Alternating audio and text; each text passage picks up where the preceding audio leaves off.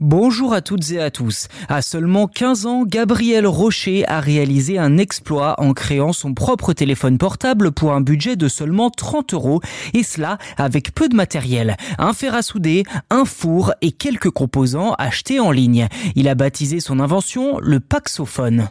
Gabriel se qualifie lui-même de passionné d'électronique et de programmation. Son Paxophone est un téléphone portable doté de composants qui lui ont coûté seulement 30 euros. Mais plus encore, le jeune inventeur a partagé les plans, le code logiciel ainsi que les modèles d'impression 3D pour que d'autres puissent en créer un eux-mêmes. Bien sûr, il ne s'agit pas d'un smartphone Android haut de gamme avec caméra et processeur ultra rapide car il n'offre pas d'accès par exemple aux réseaux sociaux ni aux applications de messagerie comme WhatsApp. Alors selon son créateur, c'est un véritable avantage car cela permet à l'utilisateur de se libérer de sa dépendance envers les géants du web.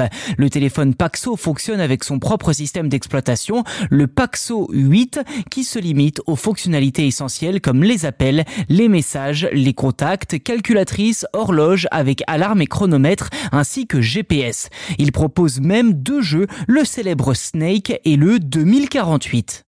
Alors cette version open source constitue la quatrième version du téléphone Paxo. Son cœur est constitué d'un microcontrôleur ESP32 avec deux cœurs cadencés à 240 MHz et il utilise un module SIM800L pour se connecter au réseau 2G. Je dois quand même préciser que les réseaux 2G mais aussi 3G seront progressivement désactivés à partir de 2025.